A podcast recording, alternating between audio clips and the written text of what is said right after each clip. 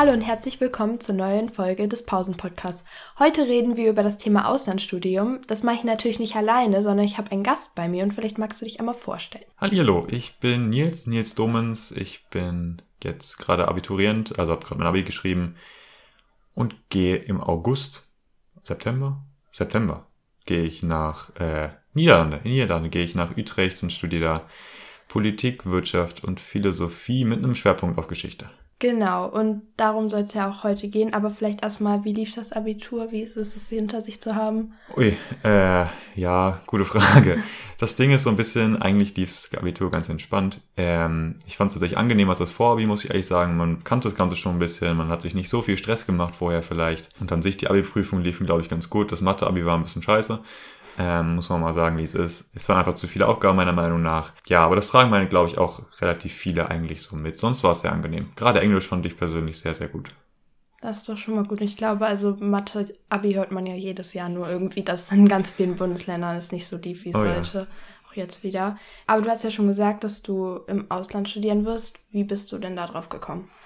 Also, ich bin relativ engagiert bei uns in der Schule immer gewesen äh, und war immer in eine politische Richtung sehr, sehr gerne dabei, ähm, egal ob es jetzt um irgendwelche Simulationen oder einfach nur ähm, ja, schulpolitisch, schulpolitisches Engagement ging. Und da habe ich dann relativ schnell für mich gefunden, dass ich in eben so eine Richtung auch im Studium gehen möchte äh, und habe dann nach einer Kombi gesucht, die eben nicht nur Politik und Wirtschaft beinhaltet, weil ich das, ich finde, man muss beides zusammen studieren, wenn man in eine politische Richtung gehen muss, weil alles Politische irgendwie auch einen wirtschaftlichen Rahmen hat am Ende. Ja, und ich finde, es kommt viel zu kurz eben im, Poli im politischen Rahmen, äh, dass man sich mal anguckt, warum man jetzt bestimmte Themen in einem bestimmten Licht sieht.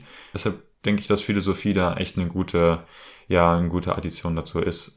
Genau, gleichzeitig äh, dieser Schwerpunkt auf Geschichte, der in Utrecht jetzt, wo ich dann studieren werde, ähm, so noch da, dabei ist, finde ich immer noch sehr angenehm. Äh, einfach nur, weil ich Geschichts-LK in der Schule hatte, da super viel Spaß dran hatte und auch einfach in dem Rahmen gleichzeitig nochmal finde, dass ja man sowohl politisch als auch äh, ökonomisch wissen sollte, was man in der Geschichte schon so probiert hat, was für Modelle es gab, um einfach daraus lernen zu können und nicht immer wieder die gleichen Fehler zu machen. Ja, ist ja immer so, dass man aus der Geschichte für die Zukunft dann lernen sollte. Also genau. gibt das schon Sinn. ähm, ja, Auslandsstudium ist ja vielleicht für viele so eine Hürde. War das für dich auch so, dass du überlegt hast, hm, ich bleib lieber doch hier in der Umgebung, fühle ich mich sicherer oder war das ganz entspannt? Du hast gesagt, ich will hier weg. Ja, tatsächlich schon. Also ich habe das, ich habe diese Entscheidung eigentlich relativ früh, glaube ich, schon getroffen. Ähm, also ich wollte eigentlich, seit ich in der 10. Klasse war, 9. Klasse, 10. Klasse, wollte ich eigentlich weg hier. Ähm, nicht, weil ich Lehrte und die Umgebung irgendwie schrecklich finde oder mich ich hier irgendwie von irgendwelchen Leuten weg möchte, überhaupt nicht, äh, ich bin eigentlich sehr glücklich hier, äh, aber ich möchte auch ein bisschen raus in die Welt, ein bisschen, ähm, ja, verschiedenes sehen, Eindrücke mit verschiedenen Studenten aus verschiedenen äh, Herkünften, mit verschiedenen Erle Erfahrungen, Erlebnissen einfach teilen können und so dann einfach den eigenen Horizont viel mehr erweitern, äh, als das, glaube ich, hier möglich ist. Gleichzeitig äh, habe ich in den Gesellschaft Gesellschaftswissenschaften, die ich halt jetzt studieren möchte, die ja das Gefühl und gleichzeitig auch so ein bisschen die Erfahrung durch Gespräche gemacht, ähm, dass das eine ganz andere Qualität und ein ganz anderer Rangang an diese, also ganz, ganz andere Herangehensweise an diese Themen im Ausland ist. Ja, genau. Also in Deutschland hat man ja immer diese riesigen Studienkurse mit irgendwie 100, 100 Leuten, die dann in einem, in einem Saal sitzen und einer Vorlesung zuhören. Äh, mein Studiengang in Utrecht hat jetzt 20 Leute für einen Professor. Das heißt, wir haben eher ja ein Schul, Schulfeeling ähm, in dem Ganzen. Äh, und ist deutlich individueller dann natürlich auch auf alle angepasst. Und man hat eher so kleine kleine äh, Diskussionsrunden als halt einfach nur Vorlesungen. Das finde ich einfach deutlich angenehmer. Ja, das stimmt schon. Und auch, also ist es ja schon cool, irgendwie mit Leuten aus aller Welt zu studieren und die ganzen Ansichten so mitzubekommen. Das oh ja. kann ich auf jeden Fall schon nachvollziehen. Ähm, wie ist denn das, warst du dir, also wann hast du so die Entscheidung getroffen, was du studieren willst? Also du hast jetzt schon gesagt, dass es schon länger so in die Richtung ging, aber was genau, wann ist das so gekommen? War das jetzt in der Oberstufe schon davor, jetzt in relativ spontan oder? Ja, also ich bin, äh, das kam tatsächlich durch, durch Schulprojekte, weil ich bin in der neunten, in der, nee, in der achten, achten, siebten oder achten Klasse bin ich bei uns an der Schule in die Schülerfirma gegangen. Genau, ich bin an die Schülerfirma gegangen und da haben wir angefangen, so Projektarbeiten zu machen, äh, zu verschiedenen Termi äh, ja, Themen in Richtung Nachhaltigkeit. Ähm, und dann ja, habe ich noch so verschiedene Simulationen von europäischen Parlamenten und sowas gemacht in verschiedenen Rahmen, Rahmen ist, ist der Plural, äh, Abiturient, ne? Mhm. Ähm, und habe dann da so mehr oder weniger gemerkt, dass ich in diese politische Richtung möchte und habe mich dann ein bisschen informiert, was so für Studiengänge gibt, war dann sehr schnell am Träumen und äh, habe in Oxford gesehen, dass es äh, dann Studiengang PPE gab, eben Politics, äh, Economics and Philosophy, also Politik, Wirtschaft und Philosophie. Ähm, und der Studiengang ist halt dann am Ende geblieben, aber äh, aus England äh, habe ich mich relativ schnell wieder verabschiedet irgendwann, weil es einfach zu teuer ist. Also wir haben es hier in Deutschland schon sehr gut mit den Studiengebühren. Ähm, die 300 Euro, die man hier, glaube ich, als Semesterbeiträge zahlt, äh, sind schon sehr, sehr angenehm. In, in England sind zum Beispiel 10.000 pro, pro Semester oder pro Jahr, ähm, was schon eine deutlich andere Angelegenheit dann ist. Ja, das, da, auf das Thema wollte ich auch nochmal hinaus. Also Auslandsstudium ist ja doch auch immer noch mit Kosten verbunden. War das auch ein Thema, also du hast jetzt schon gesagt, Großbritannien ist es da nicht geworden, weil es eben so teuer ist. In der Niederlande weiß ich nicht, wie es sieht da aus. Also ist das schaffbar und tragbar oder? Ja, es hängt so ein bisschen, ein bisschen davon ab, wo man tatsächlich herkommt, leider. Äh, das finde ich persönlich sehr, sehr schade und ist auch einer meiner Motivationsgründe, sage ich, für dieses Studium, weil, äh, ja, es ist immer noch ein Studium, das man eben nicht einfach mal so machen kann und nicht einfach mal so stemmen kann. Ähm, am Ende hat man das Studium, man kann einfach mal ganz offen drüber reden, von ja ungefähr 4000 Euro bei dem Studiengang pro Jahr. Dazu kommen Lebensunterhaltungskosten, die noch ein Stück weit höher sind als hier. Es kommt eine Wohnung dazu, die man da sich leiten, leisten muss. Und ja, also ich finde, glaube ich glaube, es ist deutlich ja mehr für die größere Masse als zum Beispiel England, weil man eben doch äh, in Anführungszeichen, sehr, sehr großen Anführungszeichen, nur äh, 4000 Euro hat, die man durch ganz viel Arbeiten halt irgendwie doch gestemmt bekommt, auch alleine. Ja, also ich merke es ja im Moment selber, ich arbeite äh, momentan im Testzentrum in Burgdorf und bin da eigentlich jeden Tag von 8 bis 18 Uhr, äh, wenn es irgendwie geht, äh, am Arbeiten, einfach nur um mir dieses Studium leisten zu können, weil es halt so ein großer Traum von mir ist. Und ich glaube, da kriegt man es irgendwie am Ende hin, aber gleichzeitig braucht man auch eine gewisse Unterstützung von zu Hause und auch, ja, vielleicht vom Staat oder irgendwoher. Gleichzeitig gibt es halt immer noch Stipendien, ähm, das ist eine Möglichkeit, die in Deutschland viel zu klein ist, finde ich, aber es ist eine Möglichkeit für viele. Ja, das, da wollte ich auch nochmal nachhaken, was für Finanzierungsmöglichkeiten man hat. Also ich weiß nicht, wie das ähm, so ist ähm, mit Thema irgendwie BAföG ist das, oder? Ja, oder BAföG gibt Gibt's das auch? Also es, es gibt äh, es gibt einerseits BAföG, auf das man ganz im Anspruch äh, haben kann. Auslands-BAföG extra, wo dann noch ähm, ja bestimmte äh, bestimmte Beträge zukommen. Das heißt, es kommt eine Reisepauschale zu. Wenn falls irgendwelche äh, falls man aus dem europäischen Ausland zum Beispiel rausgeht, braucht man noch Krankenversicherung und sowas alles. Dafür kriegt man dann noch extra Zuschläge aus Deutschland, was schon mal sehr sehr praktisch ist, gerade für Reisepauschale, um vielleicht auch mal einmal mehr in die Heimat zu kommen. Ähm, das ist ja schon sehr sehr angenehm. Aber ja, das, das Stipendienangebot, was es halt gibt in Deutschland, ist äh, für deutsche, für, für deutsche Studiengänge sehr, sehr groß, meiner Meinung nach. Wenn man da ins Ausland guckt, also ich habe, äh, wenn man, wenn ich nicht bei einer Parteistiftung sein möchte, direkt äh, habe ich zwei Stipendien gefunden, die Auslandsstudenten im europäischen Ausland unterstützen. Gleichzeitig gibt es noch Erasmus-Programme, ähm, die man machen kann. Die war zwar für mich einfach ein unpraktischer Zeit, Zeitraum, weil es bei mir einfach so war, dass, dass das alte Erasmus-Programm jetzt ausgelaufen ist und das neue noch nicht, äh, noch nicht angenommen wurde vom Europäischen Parlament äh, und ich da einfach ein bisschen in den Zeitraum gefallen bin, der einfach nicht im Haushalt drin stand. Das heißt, das fiel so bei mir ein bisschen unter die, einfach unter den Tisch. Das ist ein bisschen schade, aber ich glaube, Angebote gibt's da mittlerweile genug. Selbst die, die Unis, in England ist es noch, noch krasser, aber äh, ausländische Unis ähm, haben auch sehr viel Stipendienangebote bei sich selbst. Das heißt, man hat da einfach die Möglichkeit, äh, wenn man irgendwie krass gute Leistungen da auch bringt, dann im zweiten Semester, dritten Semester da Stipendien zu kriegen und äh, einfach durch Leistung da auch das hinzukriegen. Aber man braucht trotzdem ein gewisses Startkapital. Ja, also ich glaube, wenn, das klingt jetzt so, wenn man es wirklich will, dann kriegt man es auf jeden Fall irgendwie gestemmt.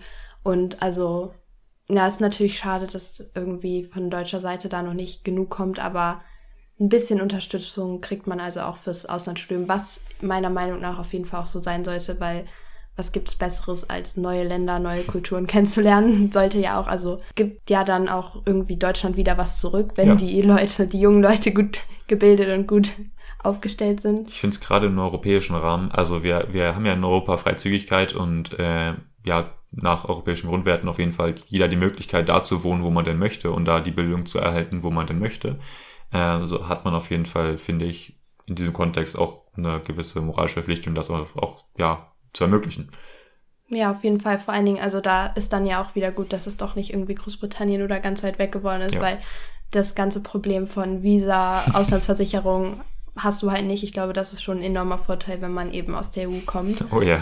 Das ist schon echt hilfreich. So einfach nur fürs Wissen. Äh, die Studiengebühren sind tatsächlich in der, im EU-Ausland äh, noch geringer, als wenn man jetzt einfach so woanders hingeht. Also äh, wenn man jetzt zum Beispiel auch in Utrecht studieren würde äh, und nicht aus der EU kommen würde, hat man auch da Studiengebühren von 10.000 Euro. Ähm, ja. Da gibt's schon, also es ist in Amerika, äh, in, in Amerika und England ist es noch krasser. Äh, auch in England ist man da bei 20.000 Minimum dann, äh, wenn man jetzt nicht aus der EU kommt. Das ist, wir, wir haben schon äh, deutlich bessere Angebote hier. Dafür muss man auch endlich mal die EU mal ein bisschen loben. Ähm, aber ich finde persönlich, dass immer noch nicht erschwinglich ist für jeden, der es denn möchte, einfach nur, weil er sich, weil er von Leistung dahinter stehen kann. Ja, genau, das ist es halt oftmals, dass die Leistung eben stimmt, aber die finanziellen Mittel nicht, wo man sich ja auch fragt, eigentlich sollte es doch eher um die Leistung gehen. Ja. Aber gut. ähm, ja, vielleicht, jetzt haben wir schon so über die Kosten geredet. Was ist denn noch wichtig beim Auslandsstudium? Also was sind vielleicht Faktoren, die man sonst nicht so auf dem Schirm hat, wenn man sich eben nur für ein Studium in Deutschland interessiert. Ja, ein, ein sehr, sehr unterschiedlicher Faktor ist auf jeden Fall die Bewerbungsphase. Ähm, also hier in, in Deutschland kennt man es ja eigentlich so, dass man nach dem Abi sich dann bewerb, bewirbt und sein, nach dem Abi dann seinen Studiengang eigentlich so wählt, er sich dann an der Uni einschreibt und dann da ähm, ja entweder einen Bewerbungsprozess durchläuft oder halt auch eben nicht. Äh, es gibt auch in Deutschland Ausnahmen, dass man sich irgendwie früher bewerben muss oder sowas. Ja, aber im Ausland ist das Ganze noch viel krasser. Äh, in Oxford ist es, also in England generell ist es so, dass man die, ja, die Bewerbungsphasen ab ja, dem Herbst des Vorjahres macht. Das heißt, man muss sich bis zum X Oktober musste waren die zum Beispiel die Fristen. In diesem Jahr äh, muss man sich da bewerben. In Utrecht war es dieses Jahr der, zweite, der 15. Februar. Ähm, das heißt, es ist mal deutlich früher. Und man hat dann eigentlich äh, Bewerbungsgespräche und sowas erst noch da rein. Also man muss wirklich eine richtige Bewerbung erstmal richtig schreiben. Das heißt, man äh, hat ein Motivationsschreiben, man muss einen schriftlichen Lebenslauf einreichen, der in wirklich Schriftform dann ist und nicht einfach nur hier ein paar Stichpunkte, sondern halt wirklich runtergeschrieben, das und das habe ich dann, dann aus dem und dem Grund gemacht. Dann hat man da eine Bewerberschar aus irgendwie, ja, meistens so 700, 500 bis 700 Personen. Äh, und von denen kommen dann ja meistens eine relativ kleinere Personenzahl weiter. Und dann gibt es ein Bewerbungsgespräch, auf das man dann eingeladen wird ähm, bei mir war das jetzt mitten in meiner Abi-Zeit eigentlich, also mitten in meinen Prüfungen äh, hatte ich dann mal, ja, an so einem Montag, äh, wo ich gerade nur für Prüfung gelernt habe, habe ich dann einfach mein, mein Bewerbungsgespräch gehabt.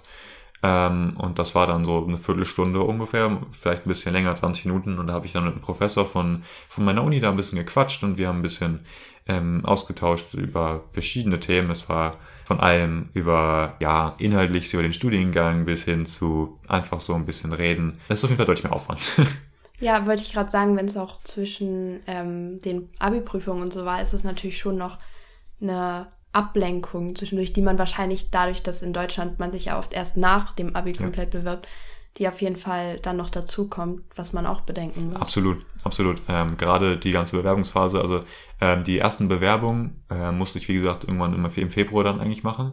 Das war auch in der, das war auch in der, in der ersten Klausurenphase eigentlich davor gewesen. Die war für uns jetzt ein bisschen abgeschwächt wegen Corona äh, weil wir am Ende ja manche Klausuren gestrichen bekommen haben. Aber sonst ist das halt auch mitten in der Klausurenphase drin. Dann macht man halt während seiner Klausuren eigentlich nochmal eine vollständige Bewerbung mit. Also ich musste da drei Seiten Motivationsschreiben schreiben und dann halt noch irgendwelche, ja, Schriften von irgendwelchen Lehrern damit einreichen und sowas alles. Das ist schon nicht so unaufwendig, sagen wir es mal so. Ja, äh, mir fällt gerade noch eine Frage ein. Und zwar ist es ja so, dass das Abi wird ja in EU überall angekannt. Musst du da irgendwie noch was zusätzlich machen oder irgendwie noch andere Sachen? Oder geht das einfach, kannst du dich überall quasi in der EU einfach mit deinem Abi bewerben und dann ist gut? Das hängt ein bisschen davon ab, was für einen Studiengang man am Ende macht. Ich weiß, dass es bei der Uni, an der ich jetzt bin, also die, die Utrecht University, ist es so, dass mein Studiengang halt auf Englisch sein wird und ich da halt nochmal entweder bestimmte Notenpunkte in Englisch in der Schule haben muss ähm, und bestimmte Kurs dazu gewählt habe. Das heißt, ich habe jetzt Englisch LK gehabt, das hätte schon gereicht. Das wusste ich nicht, weil das auch nicht auf deren Website so draufsteht und sonst auch nicht mitgeteilt wird. Deshalb habe ich noch einen, noch einen Sprachtest extra gemacht. Da gibt es so zwei große eigentlich. Das ist einmal der IELTS äh, und ein TOEFL. Ähm, den TOEFL habe ich am Ende gemacht. Äh, da gibt es so eine, eine Home-Variante mittlerweile wegen Corona. Ähm, das war eigentlich ganz angenehm. Normalerweise müsste man da sonst in so ein Testzentrum reinfahren und macht dann so einen Sprachtest. Kein Corona-Testzentrum. ja, macht dann da so ein, ja, eigentlich in so einem extra Testzentrum für diese, für diese Sprachtest macht man da seinen sein, sein Sprachtest eben, der normalerweise so abläuft, dass man da eben erst mal so ein bisschen Listening Comprehension macht. Das heißt, man hört sich was an, äh, macht dann ein paar Fragen dazu, Ankreuzaufgaben meistens. Dann macht man Reading, das heißt, man prinzipiell eigentlich alles, was man in der Schule eigentlich so lernt. Listening Comprehension, Reading Comprehension. Muss dann, kriegt dann irgendein Topic gesagt und muss dann darüber reden. Das heißt, man hat zwei Minuten Zeit, äh, man kriegt eine Fragestellung. Ich weiß gar nicht, was meine war. Schon zu lange her. Auf jeden Fall kriegt man irgendeine Fragestellung dann da gegeben und muss dann einfach so innerhalb von einer halben, innerhalb von einer halben Minute hat man Zeit, um sich das auszudenken und dann muss man zwei Minuten durchreden über das Thema. Genau. Und ganz zum Abschluss kriegt man dann noch ungefähr, ja, es war eine halbe DIN A4-Seite ungefähr ein Text und muss darüber dann noch ein Essay schreiben. Nee, es waren zwei Essays, die man schreiben muss, dann zu zwei verschiedenen Themen, einfach nur um den Voucher zu überprüfen, zu gucken, wie man so schnell damit umgehen kann. Und dann kriegt man da eben einen Score und dann braucht man eben pro Uni, pro Studiengang eine bestimmten, ja, bestimmte Punkteanzahl und die muss man dann erreichen. Wenn man das nicht hat, dann gibt's noch äh, eine andere Möglichkeit, eben über die, über die Abi-Note zu, zu gehen. Aber das war mir persönlich ein bisschen auch zu unsicher am Ende. Deshalb war das ganz gut so. Ja, was es dann am Ende noch gibt tatsächlich, was da auch noch anders ist, ähm, es, es gab noch so einen Psychologietest. War es am Ende. Das heißt, ich habe eigentlich so nach meinem Bewerbungsgespräch dann, habe ich so ein paar Fragen bekommen, die, nee, es war vor dem Bewerbungsgespräch. Vor dem, vor dem Bewerbungsgespräch habe ich so ein paar Fragen bekommen, die ich dann ausfüllen musste, äh, innerhalb von einer Minute oder sowas, ähm, pro, äh, pro Frage. Es war auch online alles, wo die dann irgendwie die Psyche der Bewerber nochmal irgendwie auseinandernehmen möchten, einfach nur um zu gucken, ob man da reinpasst. Ja, sowas könnte man sich hier, glaube ich, auch nie ausdenken. Nee, das ist eher, das macht man, das ist, also wenn du das jetzt so erzählst, stelle ich mir dann so diesen typischen Was sollte ich werden Test vor, wo man dann so an, also macht man ja eher davor, aber ja. so auch dadurch, dass man ja nur eine halbe Minute, hast du jetzt gesagt, ja, glaube ich, Zeit ungefähr. hast, ist das dieses, ja, dieses typische schnell entscheiden und ja. so reflexartig. Ja, genau. Es geht, es geht mhm. eigentlich darum, dass man, dass man, glaube ich, zeigt, wie man mit bestimmten Fragestellungen oder Themen umgeht. Das heißt, es geht mhm. nicht darum, was man da beantwortet, um, genau, sondern es geht darum, wie man eben da, wie man damit ja, umgeht. Auf jeden Fall. Ähm, genau. Ja, Nee, das klingt auf jeden Fall interessant, wobei ich sagen muss, dass es ja schon irgendwie vielleicht ein so ein bisschen, ja, Druck verschafft, wenn man sich eben schon vor dem Abi bewirbt und dann durchs Abi durch muss und nicht mal weiß, okay, sind jetzt meine Noten noch gut genug? Also das ist, glaube ich, auch so eine Herausforderung, die dann noch dazu kommt. Das ist ja eigentlich total üb äh, üblich. Also in den USA bewerben sich alle, bevor ja. sie ihren Highschool-Abschluss haben, aber ich glaube, ja, das ist man hier in Deutschland wahrscheinlich nicht so gewohnt und stellt dann schon nochmal extra Herausforderungen, oder? Wobei man, äh, ja, erstmal ja, äh, wobei man eben eine ganz andere Komponente hat, die ich persönlich sehr angenehm finde. Und zwar geht es nicht nur über die Abi-Note. Also in Deutschland haben wir meiner Meinung nach leider immer noch diese NCs, die äh, so unfassbar wichtig sind. Also wenn man jetzt Philosophie oder Psychologie oder so in Berlin studiert, hat man 1-0er NC und dann immer noch Wartesemester obendrauf. Also viel besser 1-1 als 1-0 wird's nicht. Also natürlich kann man 0-8er Abi machen oder sowas, aber ähm, das ist ja, äh, ist ja sehr, sehr utopisch, finde ich. Und ich, ich finde es sehr angenehm, dass man eben im Ausland oft äh, Bewerbungsgespräche hat, oft extra Tests, um eben zu zeigen, dass man da gut, gut in diesen Themenbereichen ist, weil es eben nicht darum geht, ob ich jetzt 14 Punkte in Religion kriege. Äh, oder 13 Punkte in einer Sportprüfung oder sowas. Darum geht's halt nicht. Es geht darum, dass ich in den Fächern, die ich brauche, die entsprechende Leistung bringe. Und das kann, können meiner Meinung nach ausländische Unis deutlich, deutlich besser als deutsche ähm, genau, ja. Das ist so einer der Hauptpunkte. Was noch ein großer Unterschied ist, äh, neben dieser, neben diesen Prüfungen, ist die Wichtigkeit von außerschulischem Engagement oder auch schulischem Engagement. Auf jeden Fall geht es halt eben nicht nur um Noten, sondern es geht auch darum, was man halt drumherum so macht. Ähm, das ist, glaube ich, auch ein Punkt, der mich jetzt persönlich jetzt zum Beispiel relativ weit gebracht hat, weil ich halt in meiner Freizeit relativ viel da gemacht habe. Ähm, genau, sowas ist gerade in ausländischen Unis, äh, gerade in Gesellschaftswissenschaften auch, ähm, eben besonders wichtig. Ja, jetzt haben wir schon viel über vor der Uni geredet. Wie ist denn so? Erstmal vielleicht, ähm, was erhoffst du dir? Also Utrecht ist ja schon eine Stadt, jetzt Lehrte ist jetzt nicht so groß. ja. Was erhoffst du dir? Was sind so, ja, worauf freust du dich vielleicht auch einfach? Ja, also ist einerseits erstmal direkt die erste mehr oder weniger eigene Wohnung. Also am Ende wohne ich in einer WG, ähm, aber es ist trotzdem so ein bisschen sein eigenes Zimmer mit seinen eigenen Regeln und natürlich spricht man alles miteinander ab, aber man hat trotzdem so seinen, seinen, seinen eigenen vier irgendwie. Ähm, das ist was, worauf ich mich eigentlich sehr, sehr freue. Ähm, gleichzeitig äh, einfach die Uni, also ich, ich bin, also in, Uni, in Utrecht gibt's mit, gibt's so die Möglichkeit, dass man mit Studenten schon vorher schreibt und da gibt's so eine Plattform, die ist Unibuddy, ja, über die man einfach so ein bisschen schon mit Leuten reden kann. Da habe ich schon mich ein bisschen mit anderen ausgetauscht und so und der äh, meinte ich auch nochmal, dass wir im Moment in den letzten drei Jahren in, in Utrecht in PPI eben 80 Prozent ungefähr an ausländischen Studenten haben. Und das ist das, was mich echt, echt freut, ähm, weil dann ist das wirklich ein Multikulti-Treffen von allen möglichen Leuten aus allen möglichen Hintergründen mit allen möglichen Erfahrungen. Und man kann sich da einfach so, so, so wahrscheinlich wunderbar austauschen, einfach ja, über verschiedene Themen einfach so richtig toll reden. Und das äh, ist, glaube ich, einer der wichtigsten Punkte für mich, äh, dass man einfach so ein bisschen, bisschen, ja, die Möglichkeit hat, sich auszutauschen über alles Mögliche, was einem halt in, in so den Kopf rennt. Und was ich mir halt hoffe, dass, äh, dass halt ja, Leute sind, die solche Themen wie ich wichtig finde, wie, keine Ahnung, einfach nur politische Themen, also ich da gerne über austauschen. Es geht nicht darum, dass irgendwelche Meinungen haben oder irgendwas, ne? Einfach nur, dass man sich über diese Themen unterhalten kann und Meinungen austauschen kann und so sich eben weiterentwickelt. Ja, das stimmt schon. Und ich glaube, ähm, was ich auch cool finde, dadurch, also du studierst ja komplett auf Englisch ja. und ist halt nun mal mittlerweile so, dass du auf Englisch angewiesen bist. Ja. Die meiste Zeit, vor allen Dingen in der politischen, gesellschaftlichen ähm, Richtung, ist es halt super wichtig. Und dadurch, wenn auch alle aus dem Ausland kommen und eben die meisten haben wahrscheinlich auch Englisch als Zweitsprache. Ich glaube, ja. also mir hilft das immer total, wenn ich mit Leuten rede, wo ich weiß, okay, die lernen es vielleicht auch noch, die, deren ja. Englisch ist auch nicht perfekt. Und gleichzeitig stärkt es einen ja total, wenn du da reingeworfen wirst und eben darauf angewiesen bist, Englisch zu sprechen. Das ja. hilft, glaube ich, auch total. Und das ist im Studium noch mal wichtiger. Also wir wissen alle, im Englischunterricht, so viel Englisch wird da jetzt auch nicht geredet. Ja. Also das stelle ich mir schon echt cool vor. Ich glaube auch, dass unsere Schule tatsächlich einen darauf ganz gut vorbereitet. Also äh, der Englischunterricht ist so das eine Ding und das ist immer so ein, so ein besonderes, äh, besonderes Szenario, äh, weil man eben trotzdem, man spricht halt Schulenglisch. Äh, und das wird auch in der Oberstufe, fand ich jetzt persönlich nicht groß anders, weil man halt immer, immer einen bestimmten Wortschatz braucht, um zum Beispiel Sprache zu analysieren oder sonst was zu machen. Das braucht man sonst ja wenig. Also wenn ich mich mit irgendjemandem auf Englisch unterhalte, rede ich nicht darüber, was für ein sprachliches Mittel ich da gerade habe. Das juckt keinen.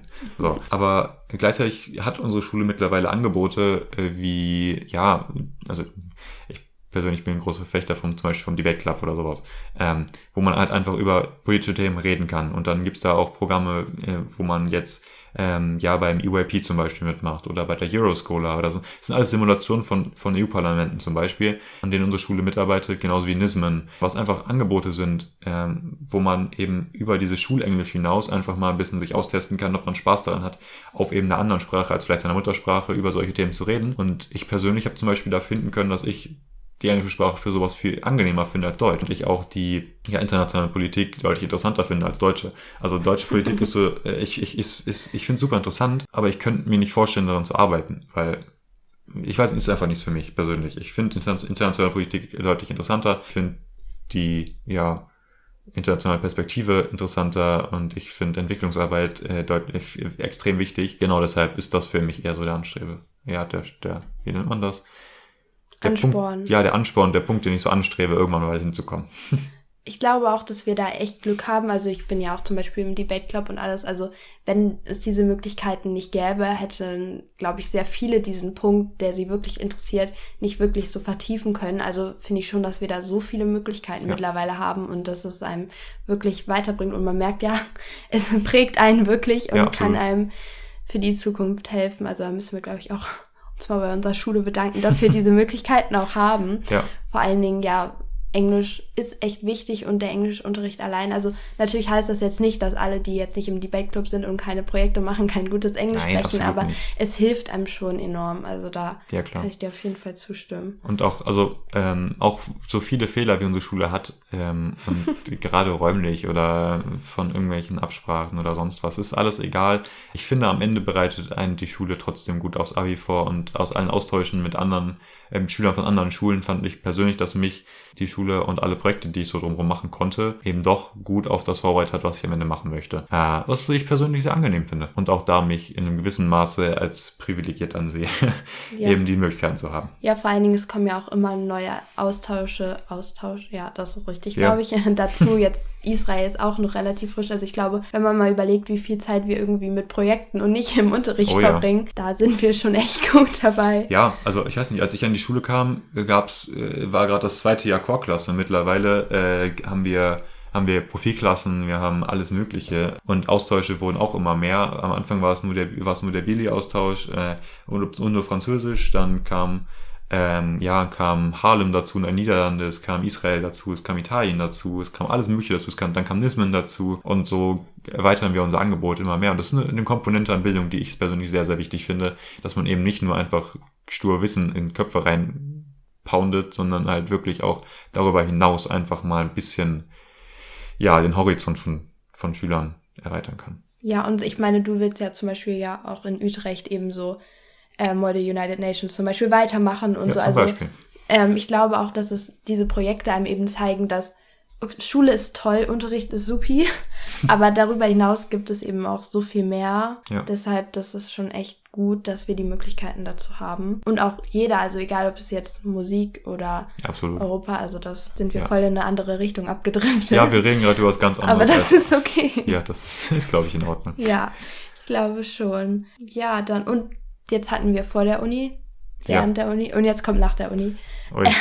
Ui, ui, so schon so einen kleinen, so am Horizont, hast du da schon so ja, ich habe ein paar Ideen, sagen wir mal so. Ähm, Möchtest du sie teilen? Ja, ich, ich kann mal versuchen. ähm, also ich tue mich mal ein bisschen schwer darüber zu reden, weil es eben noch nichts Konkretes ist. Es ist eher so ein, ich würde mir wünschen, da mal hinzukommen. Und das ist einmal UN. Also ich, wie gesagt, ich finde es halt echt wichtig, äh, nicht bei seinem nationalen Blick zu bleiben, sondern äh, so toll ist es, äh, national zu denken. Und so ist es nichts für mich, weil ich persönlich jetzt nicht so der die Person mit Nationalstolz oder irgendwas in die Richtung bin wirklich, sondern mich eher als Person sehe, die versucht auf der Welt dann irgendwann hoffentlich mal was zu verändern und äh, auch so cheesy, wie es klingen mag, aber ja, ich, ich würde gern einen positiven Einfluss äh, auf die Welt um mich herum haben.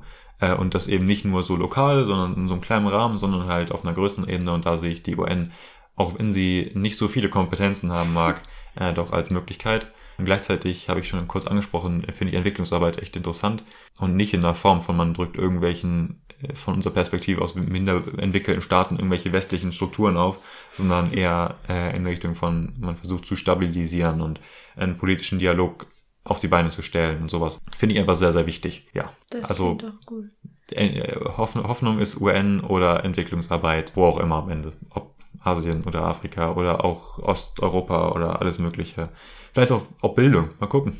ich meine, du bist ja jetzt auch, dadurch, dass du ja doch einen Studiengang gewählt hast, der sehr breit aufgestellt ist, hast ja. du ja wirklich die Möglichkeit. Also ich glaube, das ist auch ein großer Vorteil so an dem Studiengang, oh, ja. würde ich jetzt auf jeden Fall mal so sagen. Du kannst ja letztendlich alles machen. Das ist eben auch einer der, der großen Pluspunkte für den Studiengang, warum ich ihn auch am Ende gewählt habe, glaube ich. Ich habe, also wenn man sich die Alumnis von diesem Studiengang anguckt, dann hat man alles Mögliche von Bankern zu ähm, Leuten, die in Parlamenten sitzen und Leute, die nach dem einfach ja Wirtschaft studieren oder Finanzwesen und dann in irgendeine ganz andere Richtung gehen oder die nach dem irgendwie europäisches Recht studieren und dann doch am Europäischen Gerichtshof landen oder irgendwie so eine Richtung. Man hat einfach durch dieses, ist ein Bachelor, typischer Bachelor-Studiengang. Äh, man lernt über verschiedenste Themen ganz viele Sachen und hat so einfach die Möglichkeit, dann nach dem sich weiter zu spezifizieren. äh, reden ist manchmal schwer und kann dann so hoffentlich seinen Weg finden. Ja, vor allen Dingen mittlerweile kannst du ja wirklich alles als Master studieren. Ja. Du kannst ja wirklich alles machen und wenn, also man kann auch viel miteinander kombinieren, aber umso breiter man im Bachelor aufgestellt ist, desto ja. mehr kann man da machen und also seien wir mal ehrlich, mittlerweile brauchst du einfach einen äh, Master, sonst kommst du halt eigentlich nicht oft so weit. Ja, Deshalb. Leider schon. Ja. Aber das ist ein anderes Thema. Ja. Ich glaube, wir haben jetzt aber auch ganz schön viel schon geredet. Oh ja. Also, ich frage jetzt mal einfach.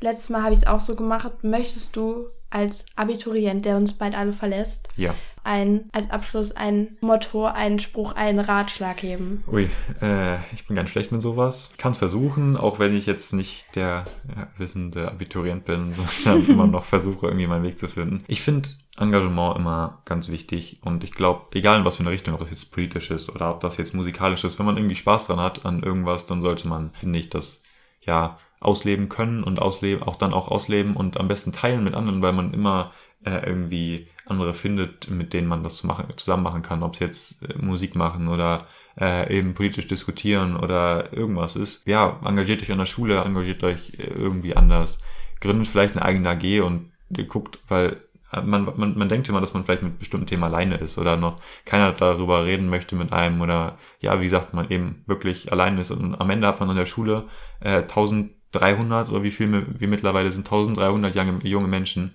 äh, die da einfach, ja, auch ihre Interessen haben und irgendwie findet man immer von diesen 1300 Leuten, ob die jetzt vielleicht ein bisschen älter, ein bisschen jünger sind, äh, mit denen man einfach sein, ja doch seine, ja, seine Hobbys am Ende ausleben kann und da auch in einem schulischen Rahmen irgendwie Zeit findet und Raum findet, sich auszuleben. Also engagiert euch. wir haben jetzt ja auch hoffentlich einigen geholfen, die sich vielleicht auch für ein Auslandsstudium interessieren. Also danke, dass du deine Erfahrungen und Infos mit uns geteilt hast. Ja, gerne. Und dann würde ich sagen, danke, dass ihr zugehört habt und dann gibt es den nächsten Pausen-Podcast für euch in zwei Wochen und Dankeschön jetzt, dass du hier warst. Immer gerne. Ciao, Tschüss. ciao.